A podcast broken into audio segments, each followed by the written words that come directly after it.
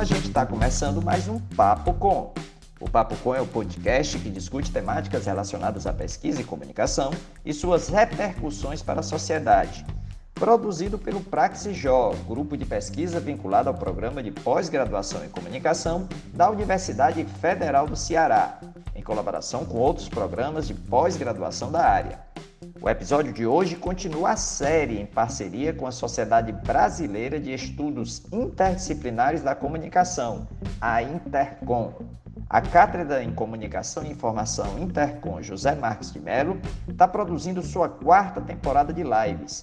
São 21 sessões organizadas pela Intercom e seus grupos de pesquisa. Em parceria com a Intercom, o grupo de pesquisa Praxijó está transformando essas lives em episódios do Papo Com. O quarto episódio da série discute pesquisas em jornalismo contra a desinformação, credibilidade para a defesa da democracia. O debate conta com a participação de Marcos Paulo da Silva, da Federal do Mato Grosso do Sul, e Felipe Pena, da Federal Fluminense. A mediação é de Leonel Aguiar, da PUC Rio. Pois vamos à nossa roda de conversa. Bom, o nosso tema de hoje, né, assim, somos três é, é, organizadores, né, levamos esse grupo aí ao longo desses 13 anos de existência do nosso GP. Né? O, o, o tema que a gente escolheu para nossa para nossa fala, né, para o nosso bate-papo, para a nossa conversa, é esse pesquisas em jornalismo contra a desinformação, credibilidade para a defesa da democracia. Vou passar a palavra ao Marcos e ao Felipe, depois eu volto. Pode ser assim, Marcos? Você quer começar trocando uma?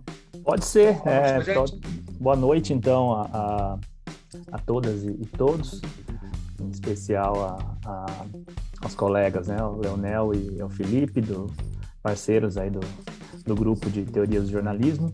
A Sônia, que foi minha colega de doutorado, hoje diretora da, da, da Intercom e há muitos anos que, que não nos, nos, vemos pessoalmente, mas foi uma, uma grande colega. E falar em, na, nessa ocasião, né, como em uma live organizada pelo pelo grupo de teorias de jornalismo é sempre uma alegria e uma honra para mim. Leonel fez aí uma, uma rápida é, historização do, do grupo. O grupo acompanha um pouco a minha minha trajetória acadêmica ali, né? É, eu comecei a frequentar ainda, né? O Felipe tava, já estava envolvido na organização é, do grupo, mas ainda antes de se tornar um grupo, né? Quando era, era uma parte da, da de uma divisão mais ampla, é, como mestrando, enfim, e, e, e depois já a, como doutorando eu comecei a frequentar ali já nos primeiros anos, depois como e depois como docente e agora volto no, no, grupo nos congressos com os meus orientandos. Então, assim, o grupo meio que acompanha o, o, a minha própria trajetória acadêmica. Então, falar né, nessa, nessa ocasião é sempre uma, sempre uma alegria, uma honra, como eu disse. Uh, eu, pegando aí o, o fio condutor da, da discussão proposta, eu vou tentar fazer aqui um, um, um raciocínio, né, um, construir um raciocínio com base na, no que eu tenho pesquisado mais recentemente, e em especial agora nessa, nessa minha experiência aqui de, de, de pós-doutorado, estou desenvolvendo uma pesquisa aqui na, na Michigan State University, em, nos Estados Unidos, com, com financiamento do, do CNPq, e e tenho aprofundado algum, algumas questões de pesquisa que eu, que eu vinha trabalhando aí já nos últimos anos, principalmente no, no, no âmbito da pós-graduação. Tá? Então, eu separei aqui três pressupostos de fundo que têm pautado a minha, a minha pesquisa e, enfim, que eu venho falando e trabalhando com, ele, é, com eles nos, no, nos últimos anos, e, e, vou tentar funilar uma reflexão mais próxima disso que a gente tem proposto aqui para é, nessa live de hoje. Leonel, você controla né, o, o meu tempo, nós estamos em, em três, Sim. acho que também, né, mas se eu começar, preparei para falar assim uns 15, 20 minutos, se eu passar muito disso, você, você me interrompe. Ok. É, então, o, desses três pressupostos de, de fundo que eu tenho trabalhado, dois deles são emprestados da, da teoria literária tá? pra, para a, nos ajudar na compreensão desse momento histórico que, que vivenciamos é, de crise do, do, do jornalismo em, como instituição, né? a crise de legitimidade do jornalismo como instituição.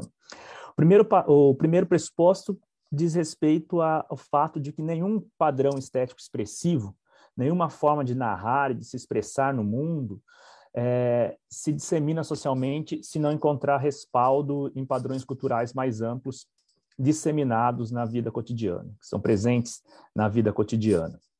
Tá, essas estruturas simbólicas que estão presentes e pavimentadas na, na, na vida cotidiana. Eu posso explicar isso um pouco melhor à frente.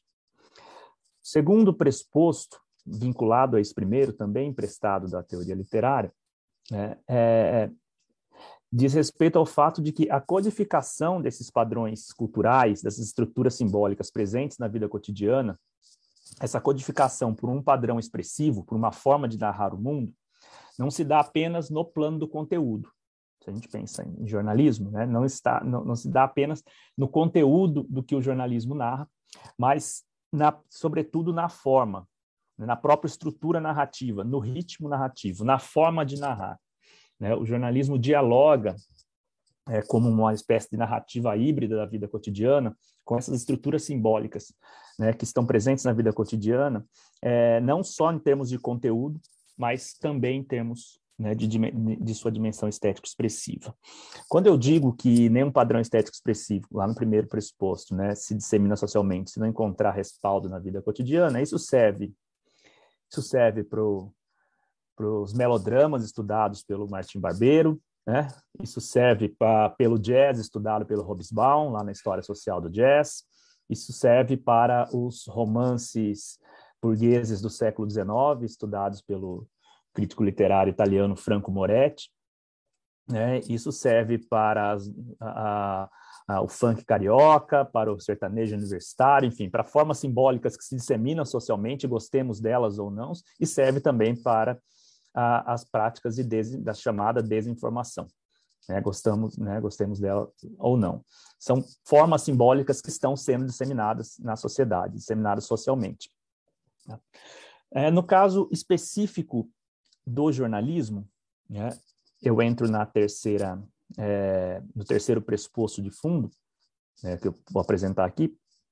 É, o jornalismo é, eu, é entendido, eu entendo o jornalismo né, como, em especial, a, a, a dimensão noticiosa do jornalismo, composto por três dimensões, há três dimensões constitutivas. Há uma dimensão ético-deontológica, quando a gente olha para uma, né, uma notícia, nós sabemos que por trás daquela, daquela narração, daquela, daquela, daquela forma simbólica, há valores jornalísticos envolvidos, ou seja, estou falando de, de é, de uma deontologia profissional e de uma autoridade profissional, uma autoridade jornalística.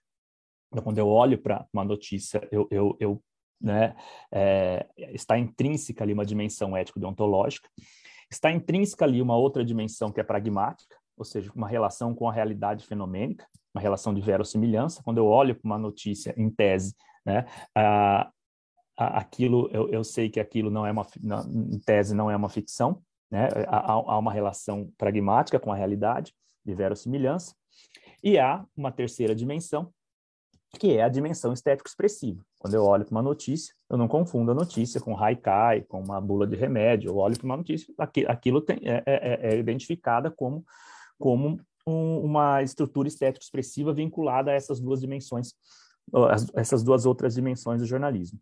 Ocorre que nesse momento histórico de crise de legitimidade institucional da profissão, do campo, da autoridade jornalística, nessa era pode ser chamada, né, por alguns de pós-verdade ou da era, né, é, ou de uma era de desinformação, e eu coloco desinformação aqui entre aspas, é, a dimensão estético-expressiva da, das notícias, essa, é, que é uma dessas três dimensões, ela se adensa sobre as demais. Tá? A dimensão estética expressiva das notícias ela se torna, ela se adensa e se torna mais a, a, ganha mais musculatura sobre a dimensão ético-deontológica, ou seja, sobre os valores ético-deontológicos e sobre a autoridade jornalística. e sobre a relação pragmática com a realidade fenomênica. E isso é um terreno bastante fértil para a disseminação social de formas não jornalísticas de expressão noticiosa, formas que têm cara de notícia, mas que não são, né, que não estão, que não possuem relação com, as, com essas outras duas dimensões. Isso é um forte papel, é, é uma, é um papel de, de, de protagonismo nessa relação com o que é chamado de desinformação. Né? É, se a gente olha para os estudos que, que, se, que ganham volume a partir de 2016, no contexto da eleição de Trump aqui nos Estados Unidos, né, do, bre da, do Brexit né, na, na, Inglaterra e por aí vai, né, é, em que os estudos que tentam é, criar tipologias para estudar a desinformação e as chamadas fake news, muitos desses estudos trabalham em torno da ideia de uma mimetização, mimetização dos aspectos estéticos expressivos do jornalismo pela desinformação, mas sem a relação né, com essas outras duas dimensões, a dimensão estética, é, a dimensão ético-deontológica ou ético-política do jornalismo e a dimensão pragmática. As formas, portanto, de modo geral, as formas simbólicas, né, de, de, de modo geral, e aqui nós estamos falando das formas simbólicas jornalísticas, elas não são neutras em si. Né?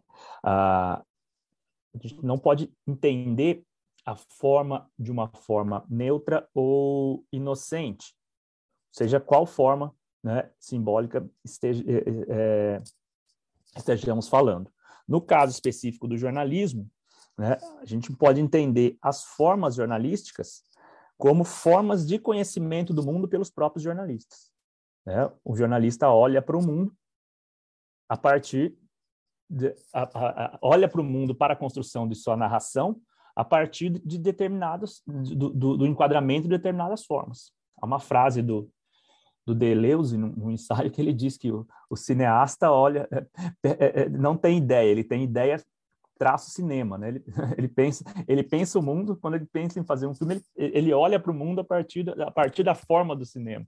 Né? É, é, isso tem a ver com, com o, o, o que o, o, o Bourdieu vai também nos, nos é, vai nos ensinar em relação a, ao hábito profissional. Né? O jornalista olha para o mundo a partir do, do seu próprio hábito.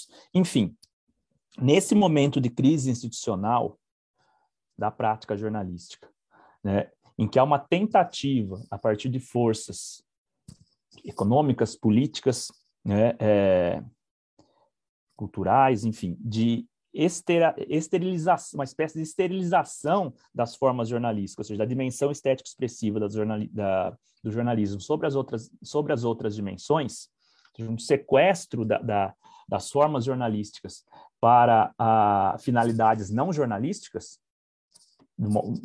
a forma mais crua disso é, é, é, é, são as chamadas fake news, ou seja, que tem, né, quando, quando determinado ator social imbuído de, de, de interesse político, de interesse econômico. Cria um, um, um, uma forma simbólica que tem cara de jornalismo, mas não tem relação com a verossimilhança e não tem o valor deontológico jornalístico por trás. Né? Então, há um sequestro pela desinformação das formas jornalísticas. Há, por outro lado, um processo de reação do campo, um processo de tentativa de relegitimação do campo jornalístico. Né? E aqui eu já vou aportando no, no, no que eu tenho trabalhado mais recentemente, algumas reflexões que eu tenho feito mais recentemente. Há respostas do campo jornalístico para essa crise institucional, para essa crise de legitimidade. E há diferentes formas de, de se identificar essas respostas. Né? Geralmente elas estão nos, nos discursos institucionais.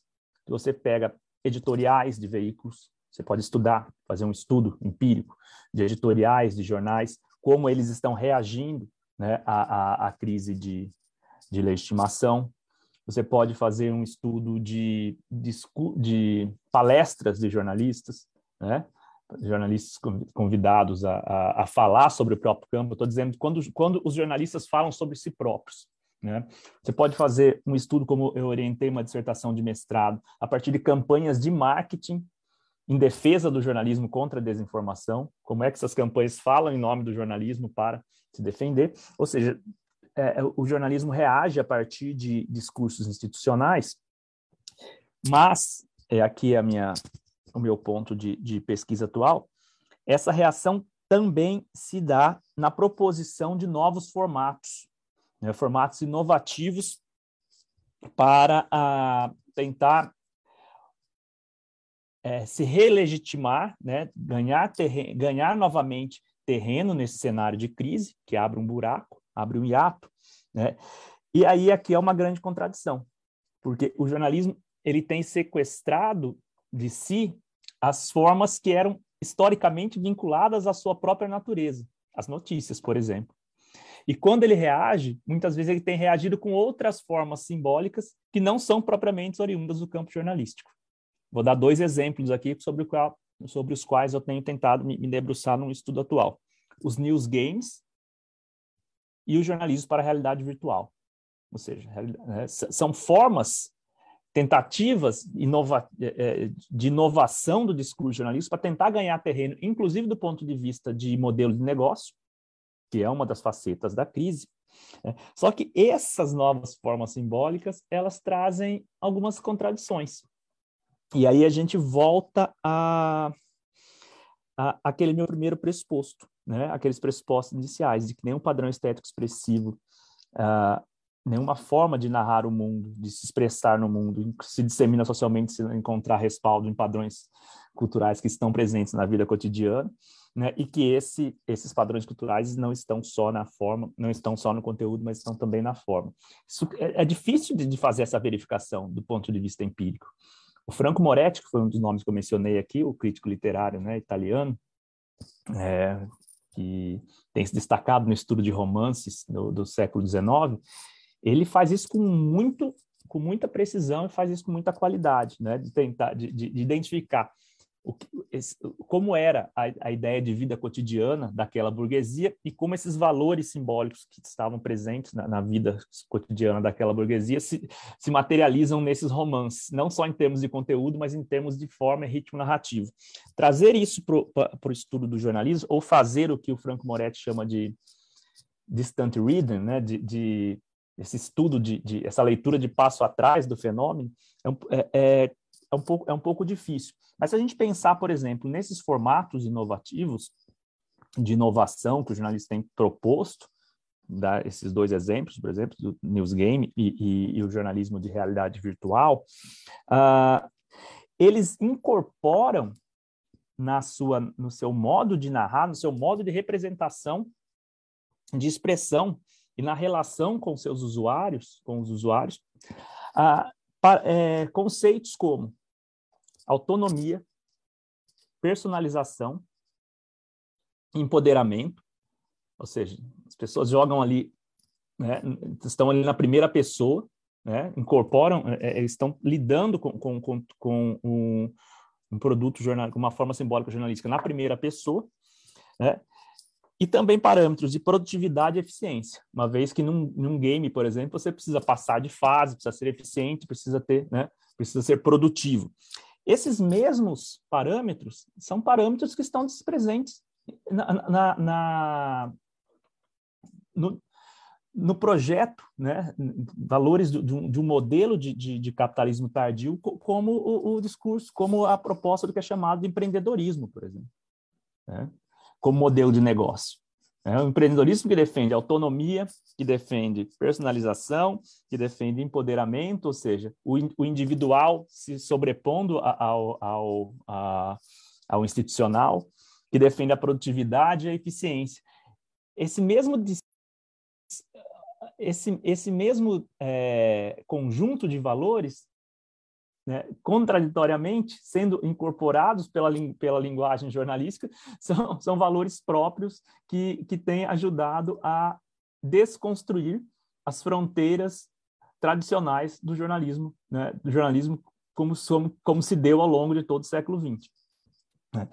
E, por outro lado, esses mesmos é, esses mesmos, essas mesmas formas né, inova, inovativas do, do, jornalismo colocam em xeque alguns outros valores que são caros não só ao jornalismo, historicamente falando, mas às instituições sociais é, que, fiz, que se fizeram uh, hegemônicas ao longo do século XX. Estou falando da ciência, estou falando, do, falando da imprensa, do jornal, da, da, da ciência, estou falando da justiça, e estou falando da própria democracia.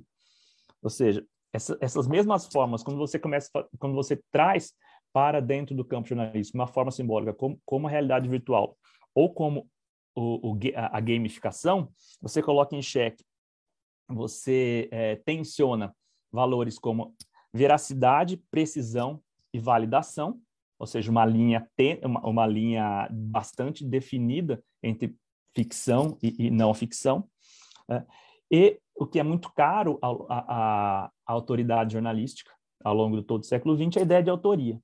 Quem é, quem é que é responsável por conduzir a, a, a narração jornalística? Né? Você tira isso, esse protagonismo do jornalista e passa isso para o usuário. Então, o, o que eu quero né, é, dizer, encerrando aqui já é, essa minha fala inicial, é de que nesse cenário de crise, então, institucional, que encontra, dá vazão para que a, essa, a, essa dimensão específica da, do, do, jornalismo em sua expressão noticiosa, que é a dimensão estético-expressiva, se adense, né, se adense sobre as outras dimensões, a dimensão ético-política e, ou, ético, ou, ético-deontológica, e a dimensão pragmática, ela serve de um terreno bastante fértil para a chamada desinformação, e o jornalismo tenta reagir com isso, com a proposição de outras formas que não são, que não são oriundas do seu próprio campo, com novos formatos, com outras formas de se narrar a realidade, e essas formas têm encontrado ah, alguns paradoxos, porque lidam com essas contradições de valores que são próprias do nosso tempo. Acho que é um pouco isso, Leonel. Depois eu posso né, aprofundar um pouco as minhas reflexões. Obrigado, Marcos. Excelente fala, excelente palestra, né, aqui para a gente começar a nossa conversa. Eu já tinha escutado na Compós, acho que foi 19, se não me lembro, você apresentou um trabalho em cima dessa discussão do Franco Moretti, né? acho que a gente estava lá junto no, no grupo do estudo de jornalismo da Compós. Ou foi 19 ou foi 18, né? não me recordo. É, eu acho que foi 19. 19. Então foi a última vez que a gente se viu ao vivo antes da pandemia. É isso. Me lembro dessa discussão muito é interessante e relevante. Felipe, você quer já falar? Eu fico para falar por último também, porque eu queria também pontuar algumas questões também. Passo a bola para você agora, Felipe. Obrigado, Leonel. Deixa eu te cumprimentar, então, primeiro. Leonel, parceiro desde o início desse, desse nosso GP, desde o começo. Começamos juntos, permanecemos juntos, Leonel. São 13 anos. Gosto dessa data, gosto desse número que bom que estamos comemorando 13 anos de, de GP. Marcos, que tem muita, muita participação nessa história, já tinha ouvido parte da sua pesquisa também, só confirma a excelência do seu trabalho acadêmico. Eu só vou pontuar algumas coisas realmente e eu vou trazer para um campo prático de experimento, para um campo empírico, pelo qual eu mesmo estou participando, já até conversei com o Leonel, acho que com você também sobre isso e vou tentar levantar algumas questões sobre o, um termo que você usa bastante e que me parece bastante apropriado, que é o sequestro pela desinformação. E eu tento, eu tento analisar isso de uma forma teórica primeiro, já que o nosso grupo é de teoria do jornalismo, mas depois tento aplicar isso numa reação prática. Reação prática que, inclusive, como vocês acho que já sabem, e eu já tinha comentado com vocês, eu tenho feito é, nos meus comentários hoje como participante fixo no time de comentaristas, eu sei, pasmem, da Jovem Pan News, fazendo um contraponto a esse sequestro para desinformação, porque eu, eu lido com comentaristas que distribuem fake news diariamente. E tive que reinventar uma maneira, ou inventar uma maneira de e contrapor esse discurso sem tomar um estomazil todos os dias. E é, não é uma missão muito fácil. E eu quero usar um conceito, Marcos, para para não para contrapor, mas para para agregar, acrescentar o seu conceito de sequestro pela informação, que é o sequestro da cognição pública, né? porque acho que uma coisa leva a outra. Né? A desinformação leva à formação de uma nova cognição. E essa cognição sequestrada se torna um, se torna um novo senso comum. E depois, para você desmistificar esse novo senso comum, que não é o bom senso, a missão é árdua, é muito difícil. É, um, um, exemplo prático, né? A, o sequestro da cognição pública pode se dar de várias maneiras. Uma delas é pela linguagem, e essa tem, é a que mais tem me interessado ultimamente. Eu vivo recomendando, recomendei até em outras lives nossas mais antigas, o, o livro do Victor Klemper, A Linguagem do Terceiro Reich, porque eu acho que ele disseca bastante bem essas estratégias que são utilizadas hoje no governo Bolsonaro. Ah, quando eu sequestro pela linguagem, esse paradigma da cognição pública refeita, ele se torna quase que indefensável. Por exemplo, o, o termo direitos humanos foi sequestrado na cognição pública. Né? Direitos humanos viraram direitos de bandido no discurso da extrema-direita e você dificilmente consegue desconstruir esse discurso. Palavras-chave para, causar o terror um determinado grupo da população são usadas de forma ampla. Palavras como comunismo, aborto, etc é, tem uma função de assustar e sequestrar a cognição pública. Quer dizer, o aborto, por exemplo, ele não é tratado como um problema de saúde pública, mas sim como um ato satânico. Né? Como se todo mundo quisesse fazer um aborto e fosse é, favorável a se matarem fetos diariamente apenas por prazer sádico. E é muito difícil que se empreenda discussões racionais quando esse controle do imaginário é exercido através desse sequestro da cognição pública, que se dá no campo da linguagem pela desinformação.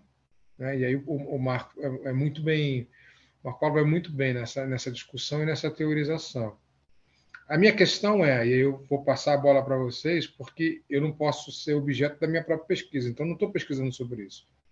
Eu estou fazendo empiricamente. Eu, eu, aliás, temos 20 pesquisadores aqui, 24 com todos nós, se alguém tiver interessado em fazer essa pesquisa, eu agradeço bastante.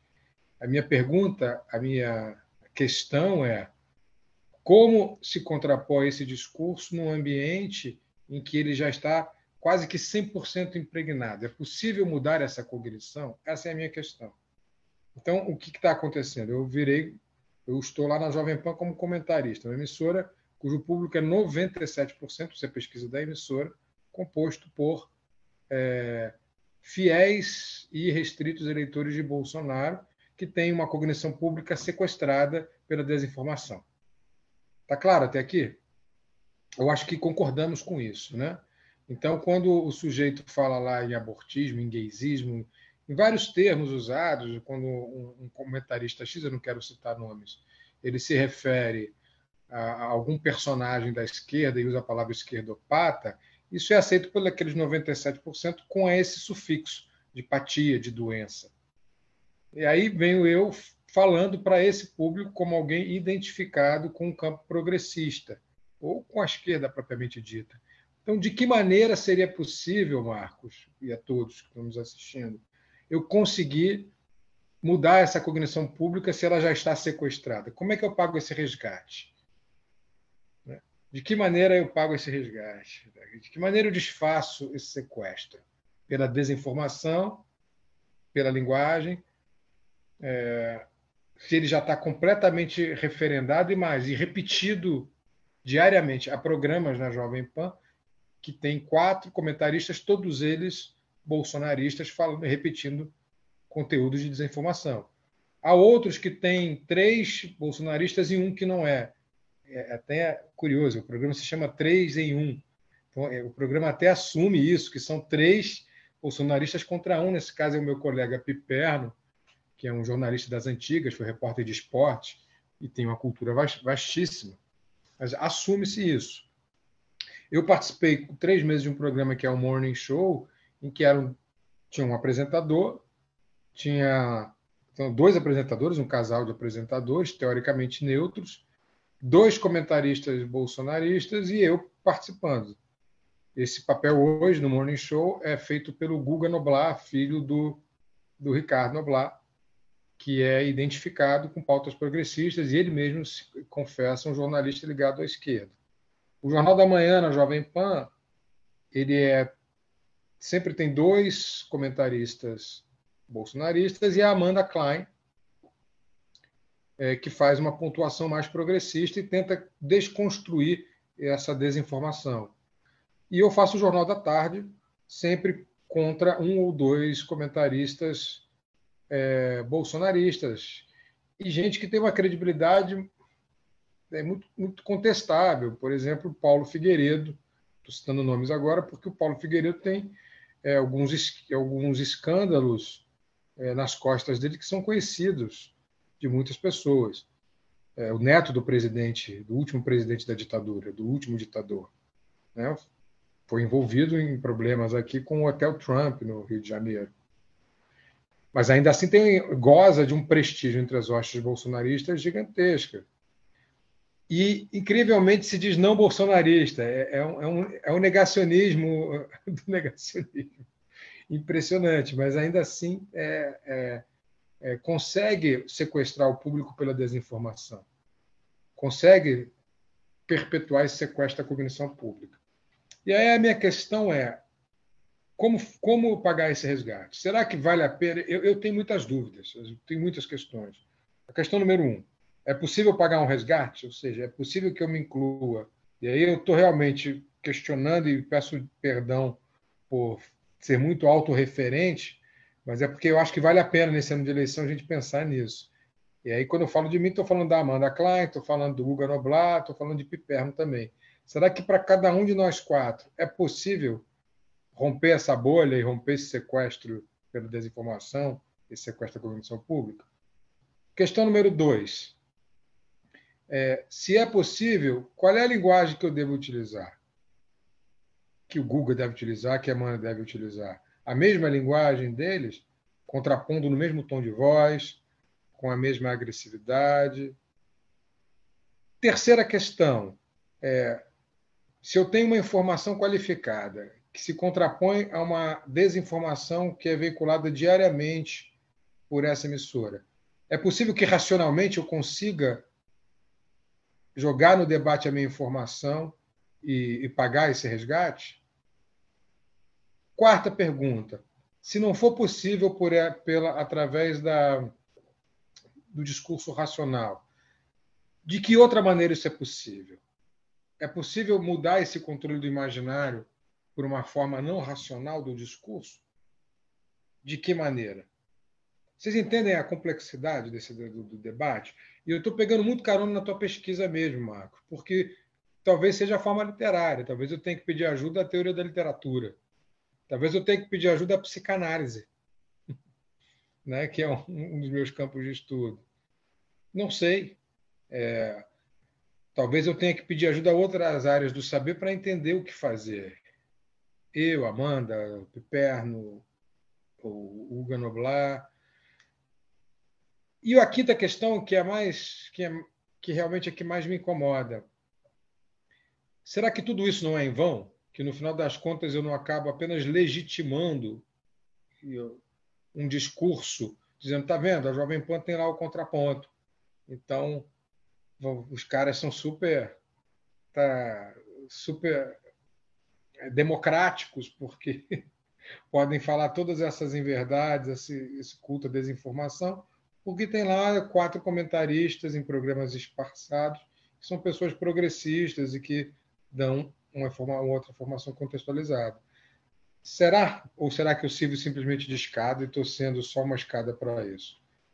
Então, é, são cinco questões que eu deixo aí levantadas, e se alguém tiver interessado em estudá-las, sabe que conta muito com a minha ajuda, conta muito com a minha, com a minha vontade de ver uma pesquisa sobre isso, porque vai ajudar não só a mim, vai ajudar a outros companheiros que estão lá e ajudar principalmente a entender se é possível uma reação a esse sequestro pela desinformação, como diz o Marcos, esse sequestro da cognição pública. Se é possível ou não, ou simplesmente é melhor sair de lá e deixar os caras falando sozinhos, como falam em alguns, em alguns programas. Eu queria muito que alguém se debruçasse sobre essas questões, que obviamente eu não consigo me debruçar porque sou parte do processo. Estou envolvido pessoalmente, então não posso ser objeto da minha própria pesquisa. É uma questão muito lógica, para a gente que trabalha com teoria há tanto tempo, com pesquisa há tanto tempo. Então, deixo essas provocações e essas questões aí no ar. Peço que vocês assistam terças e quintas, uma da tarde, ao jornal que eu estou fazendo agora. Farei outros, mas nesse momento estou fazendo esse jornal às terças e quintas na Jovem Pan, de uma às três da tarde. Ou vejam os vídeos né, que estão no YouTube. Se quiserem participar de uma pesquisa e me ajudarem, eu fico eu ficaria muito grato e ajudaria muito a entender esse processo e até a, a tomar decisões, que eu tenho muitas dúvidas se devo tomá-las ou não. Mas só para concluir, é um, é um debate que tem que ser feito, porque chegou a uma emissora que está tendo mais audiência que a CNN, por exemplo. É uma emissora da, da mídia tradicional com elementos de, dessa crise de legitimidade da imprensa levantada pelo Marcos, levado ao mais profundo paroxismo e levado ao mais profundo grau de desinformação, porque o tempo inteiro essas mesmas pessoas que são parte de uma imprensa que é streaming, que é que streaming não, que é uma, uma imprensa é, mainstream, que está lá junto com a Globo News, junto com a CNN, junto com a Band, mas que passa o tempo inteiro criticando a imprensa e deslegitimando outros grupos de imprensa. Vejam como isso é, é, é paradoxal, mas ao mesmo tempo funciona de uma maneira muito, muito forte para essa desinformação, porque joga com o que o Marcos levanta sobre a crise da, de, de legitimidade. Então, esse jogo está muito bem amarrado por parte desses comentaristas é, bolsonaristas em termos de desinformação. É isso, Leonel. Eu queria deixar essas questões e pedir ajuda a todos, se for possível. Obrigado, Felipe, também pela sua exposição e pelas questões que você levantou aqui também. Eu vou pontuar algumas coisas, né, assim, porque eu também desenvolvo trabalho nessa área sobre a questão do jornalismo. Eu queria começar lembrando aqui um dossiê que o, Marcos foi até um dos organizadores desse dossiê na revista Libero. É, eu gosto de fazer live assim, né, um pouco professoral, mas para quem está assistindo também, é, indicar essas, essas, essas, essas bibliografias aqui. Né? Já falei do trabalho do Franco Moretti, que é, o Marcos apresentou na Compós é, em, em 19, é, tem uma outra versão desse artigo também numa revista. Quando a gente for fazer o livro, eu vou botar isso lá tudo bonitinho assim. Mas eu queria muito falar desse dossiê, é, que junto com o, o Rafael Belan né, e o Felipe Pontes, o Marcos organizou esse dossiê chamado Jornalismo e Conhecimento em Tempos de Capitalismo Pandêmico e de Expansão da Desinformação. É, é um, é um, um dossiê muito interessante, é, saiu agora, final do, foi publicado esse ano, mas a data é do ano passado, mas assim, tem trabalhos muito é, é, é, relevantes. Né? Mas aí eu vou puxar duas pontas assim dessa discussão que a gente está tendo aqui, né? para essa questão de como que o jornalismo pode tentar recuperar a sua credibilidade como que as nossas pesquisas podem contribuir para isso. Né? Primeiro, assim, acho que o Felipe Pena tem razão na pesquisa dele. A gente investiga muito pouco esses, esses jornais, esses sites super, super conservadores, é, bolsonaristas. A gente não tem é, o, o hábito de fazer isso. Né? A gente sempre está procurando, digamos assim, ou saídas para essa crise do jornalismo, ou inovações no jornalismo, mas que tem uma pegada é, progressista, com uma questão social, é, com interesse público, né, assim, pelo menos delineado. Né? Pelo menos é, um, em geral assim que eu vejo. Eu nunca pesquisei sobre isso. Assim, certamente tem gente que pesquisa, é, é, é, mas eu digo assim, eu não tenho visto isso no jornalismo, mas em outras áreas, na sociologia, na ciência política, isso já está muito mais, né, digamos assim, é, avançado. Mas tem duas pontas assim nessa questão, né? Uma é por esse lado do jornalismo institucionalizado das grandes, das grandes empresas, né, as chamadas grandes empresas jornalísticas, como esse trabalho né, é, que eu e a Adriana, a gente, nós, eu e Adriana Barsotti, que nós apresentamos nesse, nesse dossiê, né, que eu acabei de falar da revista Libero, é que a gente, a gente o, o, o artigo se chama Nomear a Mentira, a estratégia do jornalismo para resgatar seu locus de verdade em meio ao cenário de desinformação e plataformização. Que a gente percebeu né, uma questão de que assim um verbo que não se, que não se utilizava na, nas manchetes da grande mídia, dos grandes jornais. é, Estadão, Folha, o Globo, que é o verbo mentir, porque ele tem um peso né, assim, de você estar tá acusando o presidente. Bolsonaro mentiu né, na ONU, Bolsonaro mentiu em cadeia nacional, e a gente começou a perceber né, é, o, o, esse movimento, digamos assim, é, muito inicial, né, mas, assim, mas que visa essa recuperação desse, desse locus aí de emanar verdade, né, que é um, um locus consolidado na modernidade. Né? Mas essa questão que o Marco falou, se a sociedade está em processo de mudança, ele fez essa análise muito, muito, muito bem, né? o jornalismo também vai mudar. Essa, moderna, se essa ideia de sociedade moderna ela se transformou para uma sociedade pós-moderna, né? numa, numa era de pós-verdade, é, o jornalismo, como uma instituição social, como uma instituição da sociedade, acompanha esse movimento também. Eu creio que muitos já ouviram dessa denominação também. Né? Numa sociedade moderna industrial, se tem um modelo de jornalismo, numa sociedade pós-moderna pós-industrial, temos um outro jornalismo pós-moderno, tá, nesse sentido, um jornalismo pós-industrial também. Né? É, então, é, a gente percebeu isso e a gente passa, nesse artigo, né, a Adriana é, e eu, a gente passou a dar uma olhada, a gente pegou dois, dois eventos, né, o discurso do Bolsonaro na ONU e, essa, e esse, nessa cadeia, na cadeia de rádio e televisão, que o Bolsonaro fez esse discurso em 21, aquele dele falando das vacinas, mentira do começo ao fim. Né? Mas, assim, mas o jornalismo nunca teve, como diz o Foucault, né, num dos livros dele, é, publicado já depois da morte das aulas dele, a coragem de dizer a verdade. O jornalismo, esse jornalismo, né, que a gente pode chamar de jornalismo burguês, jornalismo da, da, das, da, é, empresarial, jornalismo corporativo, tem um monte de nome para de, denominar isso.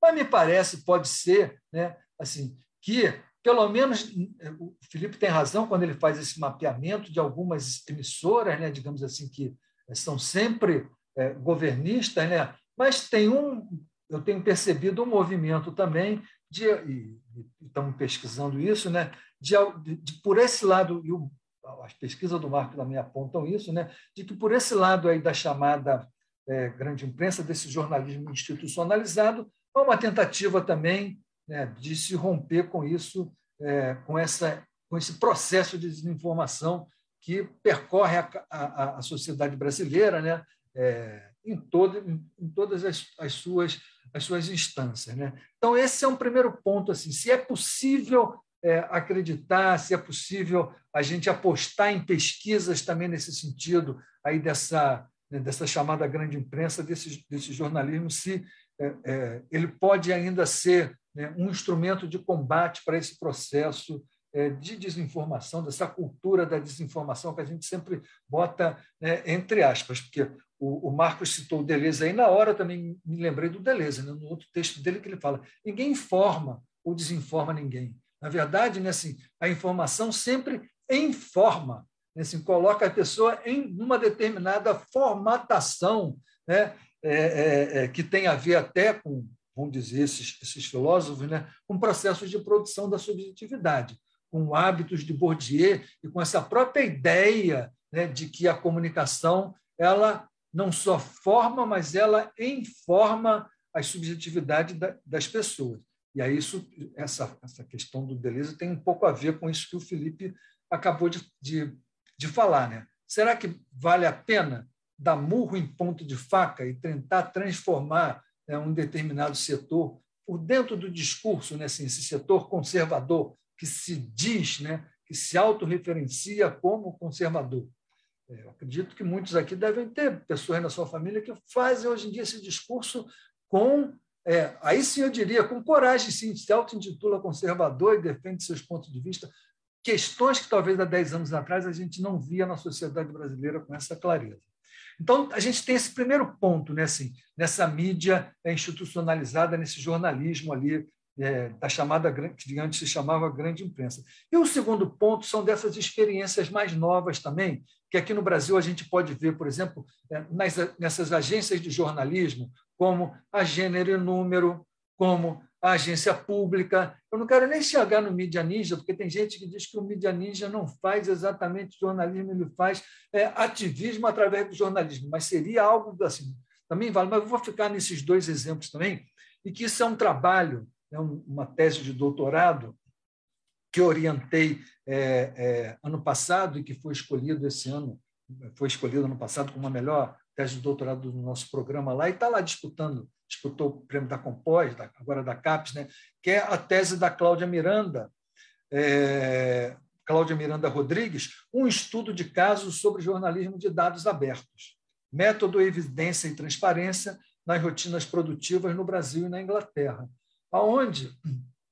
Assim, a Cláudia está morando lá, lá na Inglaterra, ela, ela analisou, investigou né, é, agências de notícia na Inglaterra que tem essa mesma é, é, esse mesmo trabalho semelhante com aqui no Brasil da Gênero e Número e da agência pública, né, é, que adotam essa prática que a gente pode dizer que é o jornalismo de dados, o jornalismo investigativo baseados em dados, em, em planilhas, né, assim, em, em, em, em, em números, né, é, enfim, é, em, em é, e que eles chamam, né, é, que eles chamam isso de, um, de uma determinada é, metodologia de, de, transparência, né?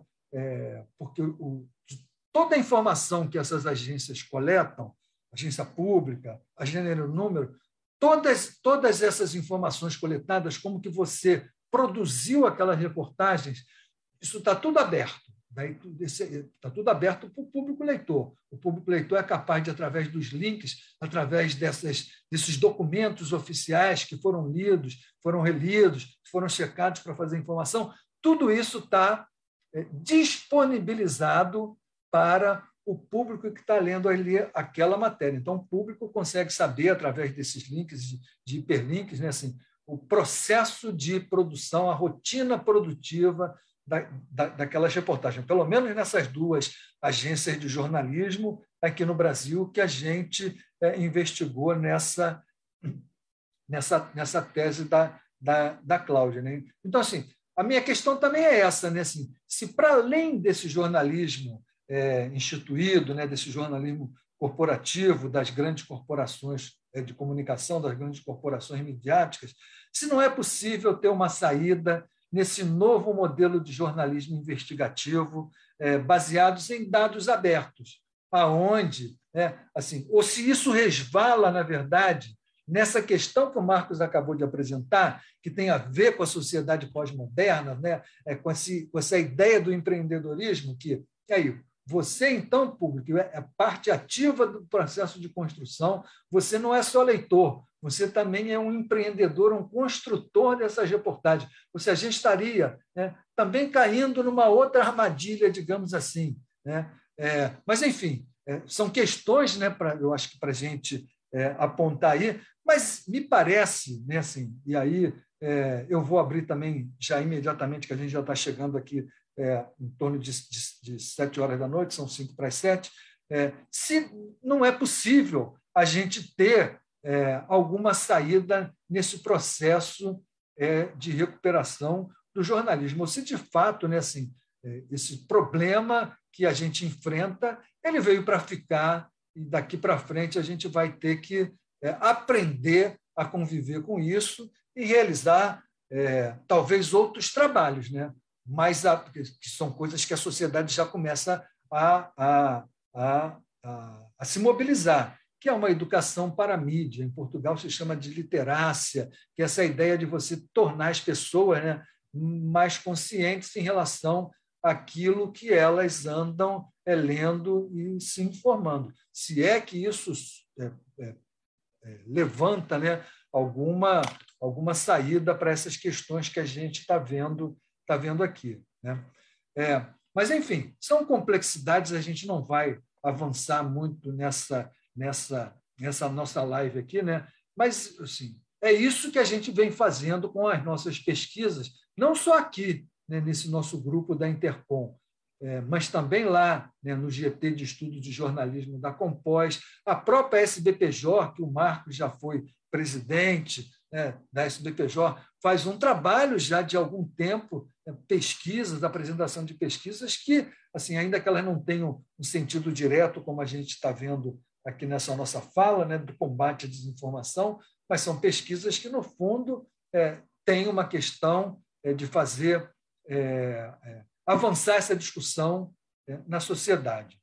Então, assim, eu queria passar agora a palavra, antes de voltar a vocês dois, né? mas já abri a palavra para qualquer. Ainda não temos perguntas aqui na nossa, no nosso chat, deixa eu dar uma olhadinha.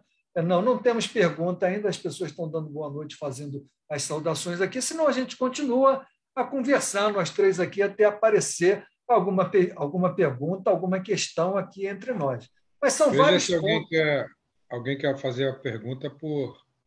Ah, sim, por gentileza, gente. É, vocês não precisam, vocês podem abrir a câmera é, e também, viu, é, os microfones. A gente gostaria de é, olhar para o rosto de vocês, né? enfim, ouvir a voz de vocês. Não precisa, na verdade, bem lembrado, Felipe, não precisa fazer pergunta por aqui, não. Só fui dar uma conferida aqui, tem vários fazendo saudações aqui, dizendo que, que nossas falas estão excelentes, mas, enfim, são questões aqui para gente, a gente debater. Né? Se você quiser, pode fazer a, a pergunta também direto aqui, abre só o microfone e fala, Cleiton, fique à vontade. Professor, é, acredito que tem o Roberto Falcão. É, não tinha uma pergunta propriamente para fazer, não, mas tinha talvez um, um, um, raciocínio aqui e alguém poderia comentar esse raciocínio. Uma das dificuldades que a gente tem na hora que a gente lida com a construção da, da desinformação é com a autoridade da fonte, né? É, a autoridade da fonte, vamos lá, né? O presidente da República, ele antes de ser Lula ou Bolsonaro, ele é o presidente da República, independentemente de que, que posição política ou apolítica ou antipolítica ele venha a ter. Né? É como lidar, né? É com a, a questão é, de você você trabalhar exatamente é, no jornalismo, né? É, criticamente em relação à fonte. Né? É, na verdade, a questão do jornalismo declaratório talvez entre um pouquinho aí. É, eu não estou formulando a pergunta, nem tenho um raciocínio terminado, me ocorreu apenas é, no momento que vocês estavam falando. Mas a questão é bem interessante. Sim, por, por favor, Felipe. É, o, o Falcão levanta um ponto que é, é, eu acho que é essencial no que a gente está vivendo o adjornamento, né? o agendamento é dado pelo presidente da República. Você levantou essa questão. Eu acho que hoje nós temos isso muito claro nos acontecimentos atuais. O caso Daniel Silveira Falcão é um, é um típico caso de, de um agendamento é, de diversionismo. Vamos lembrar o que aconteceu. O governo estava no meio de uma crise de denúncias de corrupção no Ministério da Educação. Dois pastores é, pedindo propina a prefeitos, pastores que foram recebidos 55 vezes ou 45 vezes na presidência da República, pastores que, da boca do ministro da Educação, que, que disse: olha, esses pastores foram indicados pelo próprio Bolsonaro para os prefeitos em eventos públicos. Isso aí é, é uma tremenda notícia, uma tremenda é, eu me lembro nos áureos tempos da, da TV Globo cobrindo Lava Jato, isso era para ver aqueles, né, aquela vinheta com dinheiro escorrendo pelo, pelo ralo, né? Porque é muito claro o esquema de corrupção ali, está tudo desenhado, tudo desenhado. Aí vem o Bolsonaro e dá o indulto, ao, ao, a graça ao Daniel Silveira.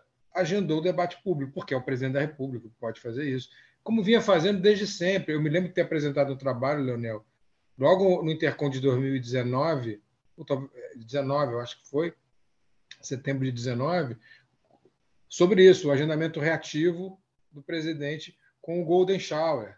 Não sei se você lembra, que ele, ele conseguiu reagendar a pauta do carnaval, que era toda de, obviamente, como é o carnaval, de críticas ao presidente da República, um montão de gente fantasiada de laranja, escrito Queiroz, e tudo. Aí, de repente, o assunto virou o Golden Shower, porque ele conseguiu fazer o agendamento reativo.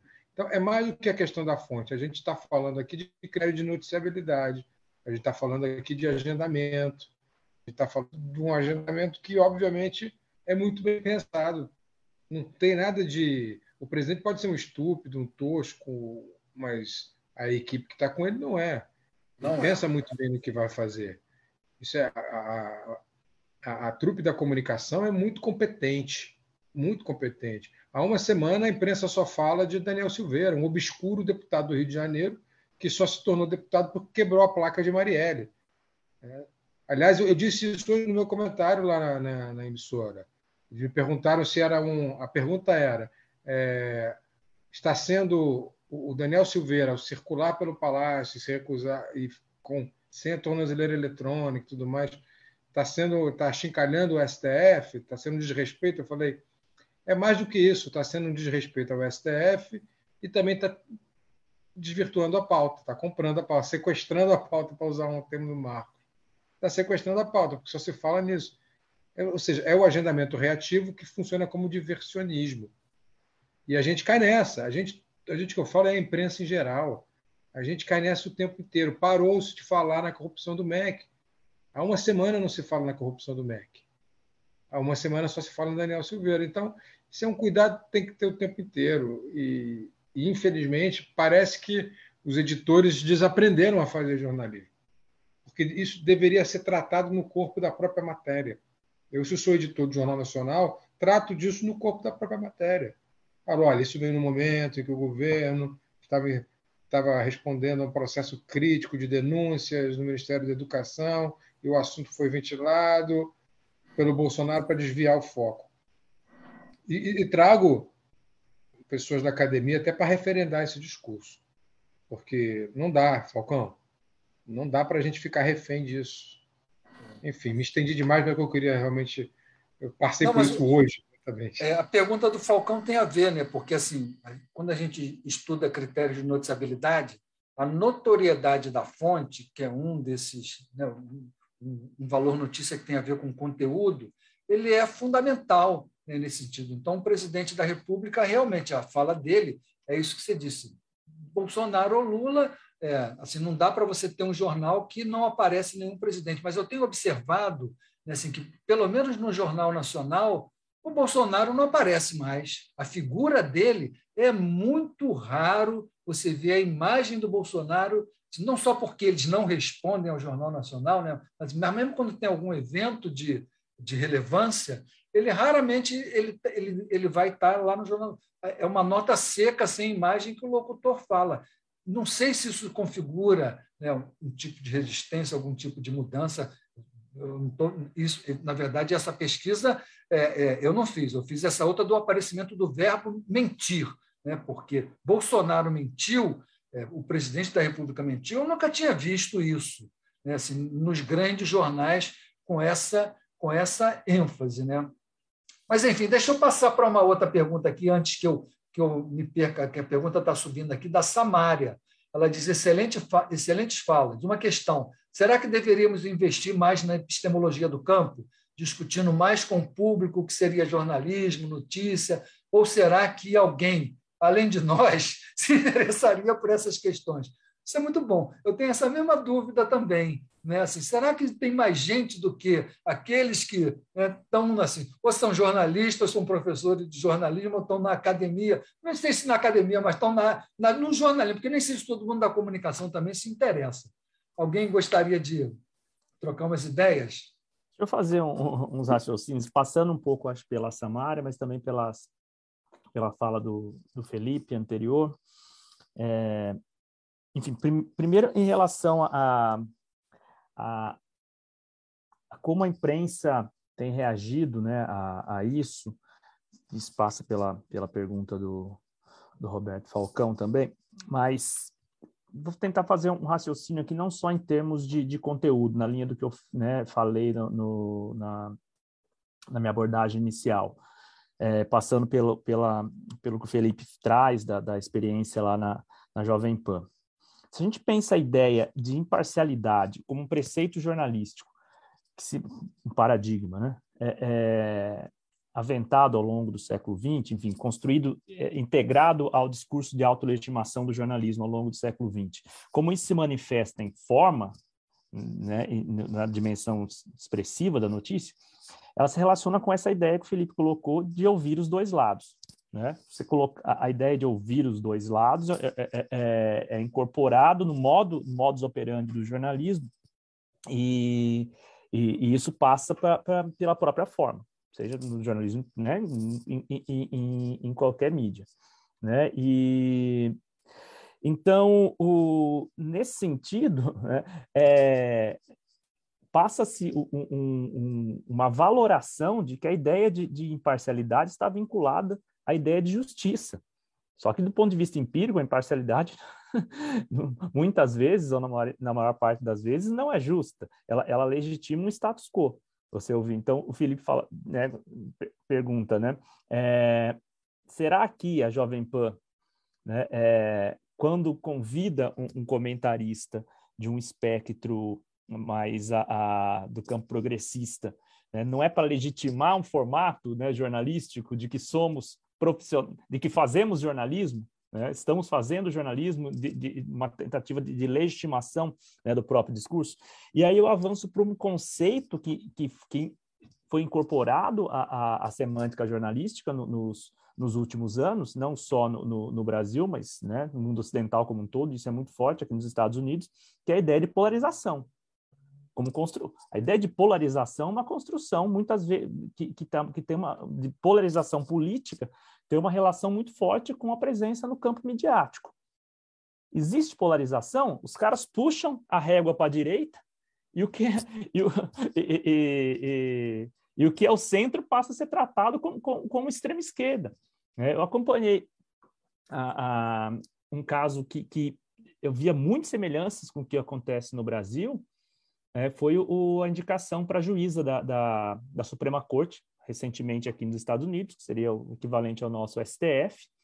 O Biden, quando ele, na, na campanha eleitoral, ele faz uma promessa que, que se eleito, ele indicaria uma, uma, a primeira juíza, uma mulher negra, né, para ocupar o cargo na Suprema Corte aqui, equivalente ao nosso STF e ele faz a indicação da juíza Jackson, Ketanji Jackson, acho que é o primeiro nome dela.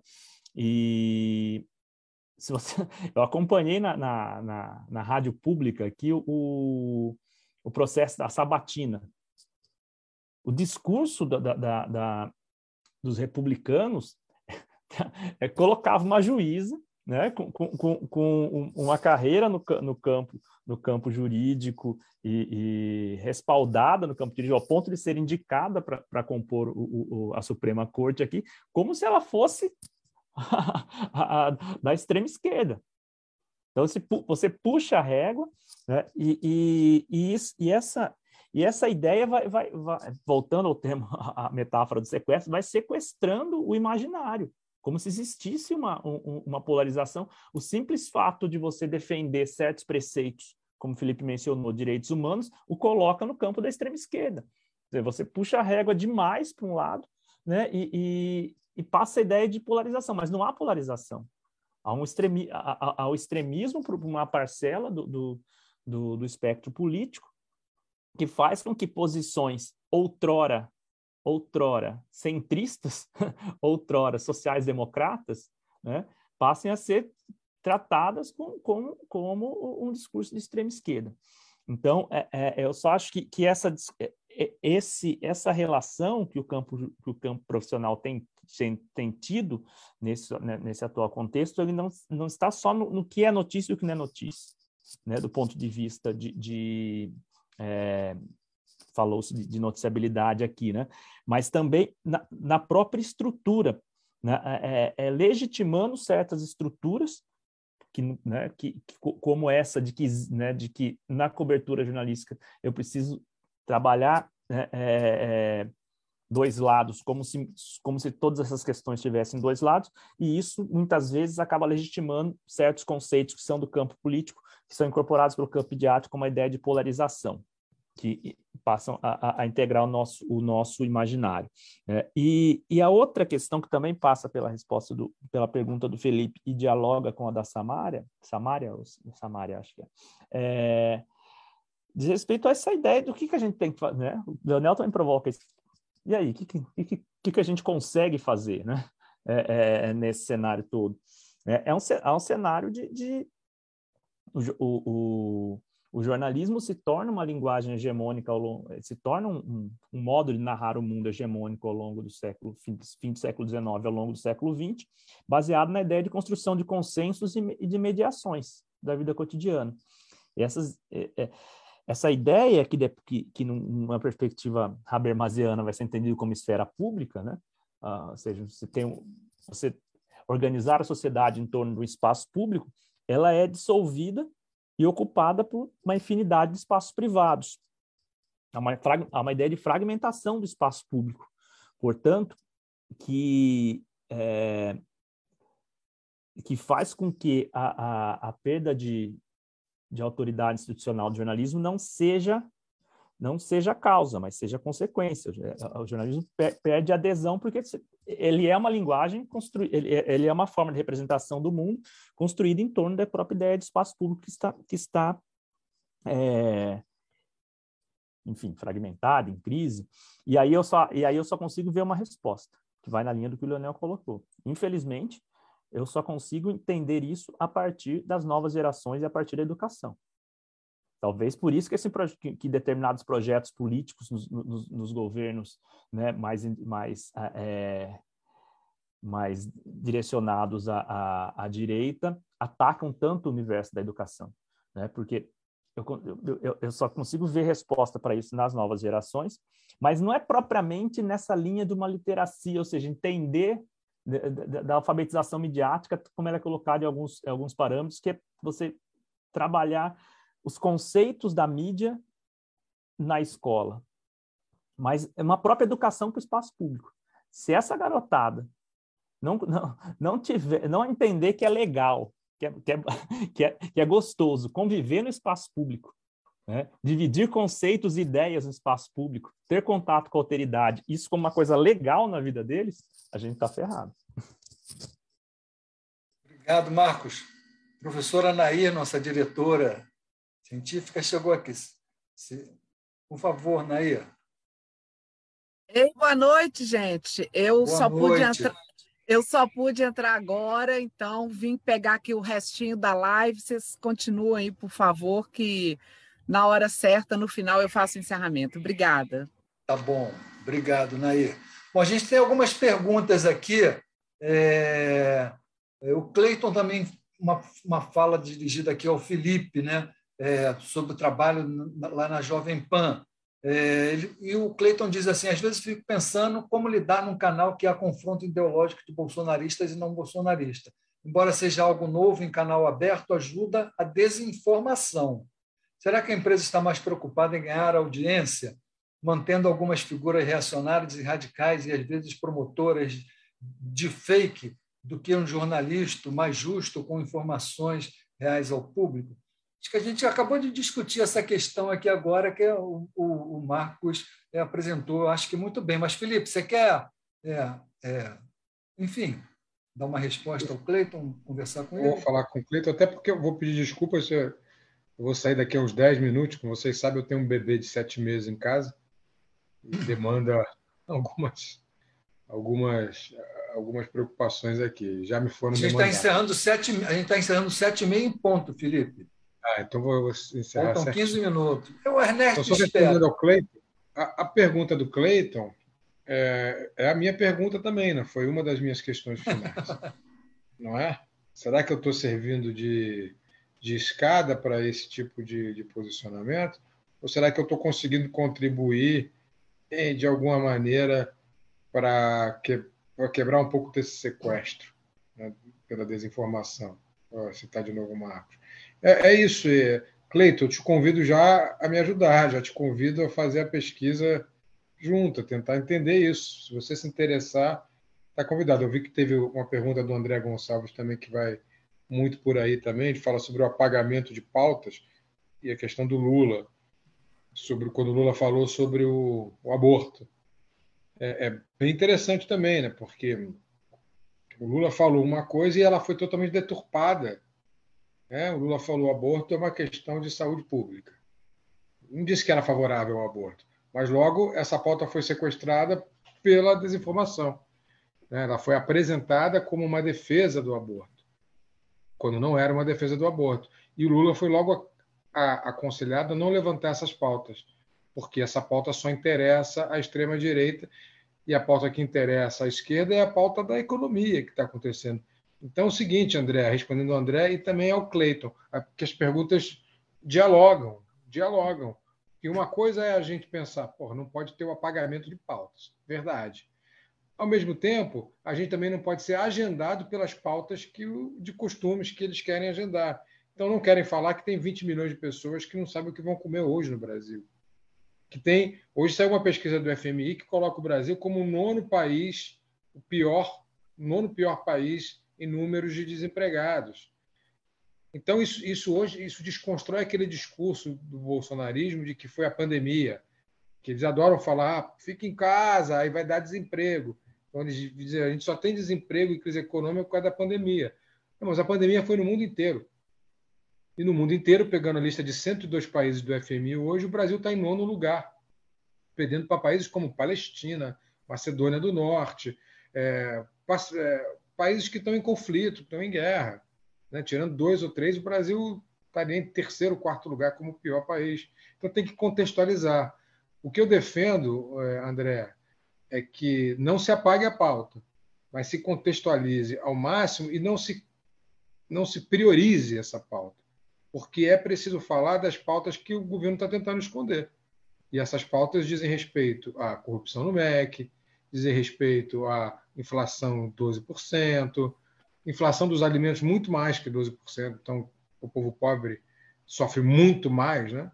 Povo da periferia, das comunidades, porque não tem o que comer diariamente. Então, isso tem que ser levado e apresentado o tempo inteiro no readjornamento, no reagendamento. Isso eu me preocupo o tempo inteiro de responder uma pergunta trazendo uma nova pergunta, porque tem que ter um reagendamento. Então, se o cara me pergunta sobre o aborto, eu falo, olha, é uma pauta que diz respeito mais ao legislativo do que ao executivo. E é verdade. Não é o presidente da República que vai decidir se o aborto é legal ou ilegal.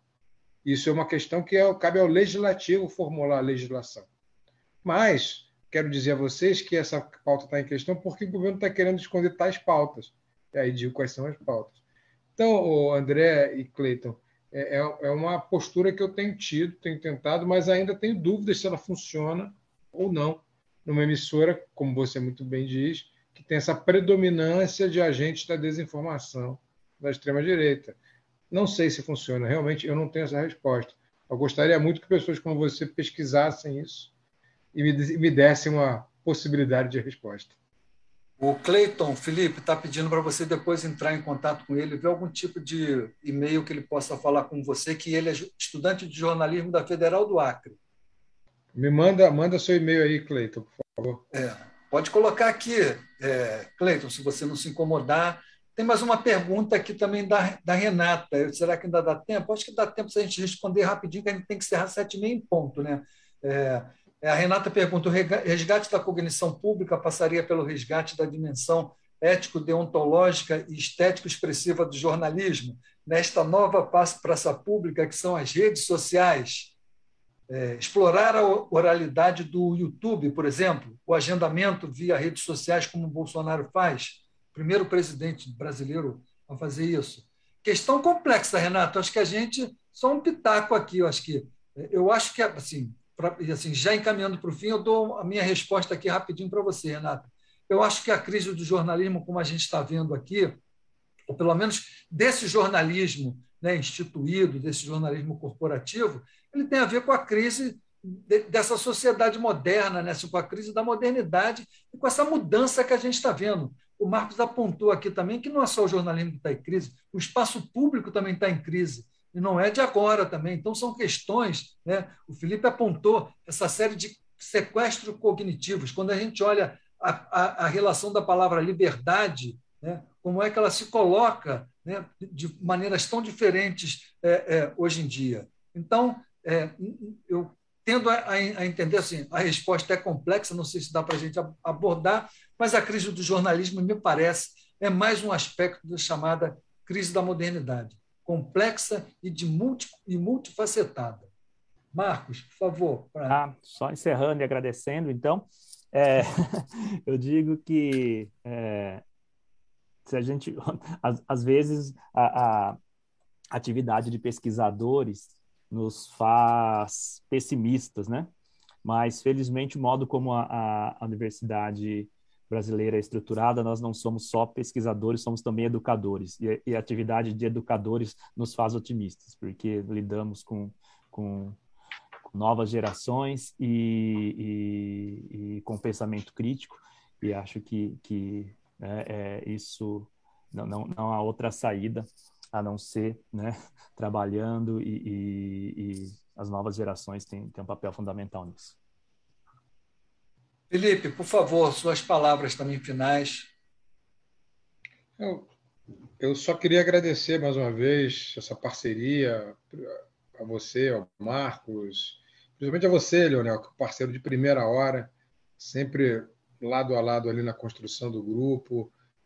Pô, a gente lembra que a gente deu o primeiro curso de pós-graduação dos quatro programas do Rio de Janeiro de mestrado e doutorado junto, lá na PUC. A primeira Há 15 vez anos atrás. Há 15, 15 anos, é. Um pouco, um pouco antes da fundação do grupo. Foi uma Isso. revolução, não, né? Porque não, não tinha. Não era aula, era aula presencial, né? Com os quatro programas de pós-graduação juntos. É, e aí, daí, a partir daí, a parceria se tornou cada dia mais, mais, mais real, mais próxima, mais profícua. Te agradeço muito, Leonel, pela, por você ser quem você é. Acho que esse grupo está muito de pé também pela pela edificação que você construiu em torno de nós. É muito bom ter você como companheiro. Então, eu queria fazer essa homenagem principal a você, que acho Obrigado, que o Marcos concorda comigo, que é realmente um companheiro de, de todas as horas, e acho que isso é, é visível em todos que fazem parte do grupo, em todas as sessões do Intercom, em todos os congressos que a gente participou. Você acha que essa é a unanimidade que a gente busca, Leonel. E nas palavras do Marcos, você, além do jornalista, além do pesquisador, é realmente um educador. É esse educador que, que nos guia e que nesse momento está nos guiando como coordenador do grupo. Muito obrigado por você estar aqui e por nos guiar sempre. E um abraço para todos que participaram. Obrigado, Felipe. Fiquei emocionado com as suas palavras. Obrigado também ao Marcos, né? São longas trajetórias que nós, nós três aqui estamos juntos. Muito obrigado de coração, viu? É, principalmente aos alunos, né? Assim, aos jovens mestrandos e doutorandos que aqui se encontram e também ao pessoal de graduação. E o Papo Com tá terminando. Esse episódio continuou a série da quarta temporada das lives Cátedra Intercom 2022, realizada pela Sociedade Brasileira de Estudos Interdisciplinares da Comunicação, a Intercom. O Papo Com é o podcast que discute temáticas relacionadas à pesquisa e comunicação e suas repercussões para a sociedade produzido pelo Praxijó, grupo de pesquisa vinculado ao Programa de Pós-Graduação em Comunicação da Universidade Federal do Ceará, em colaboração com outros programas de pós-graduação da área. Eu sou Edgar Patrício, professor do curso de jornalismo e do Programa de Pós-Graduação em Comunicação da Universidade Federal do Ceará. Bruno Malacó produz comigo Papo Com, ele é doutorando em comunicação aqui do PPG-Com UFC. Ian Magalhães, estudante do curso de jornalismo da UFC, colabora também com a gente. A gente agradece muito sua escuta. Você pode enviar sua crítica ou sugestão para podcastpapocom.gmail.com. Você também pode acompanhar as novidades do Papo Com no arroba podcastpapocom. Até o próximo episódio.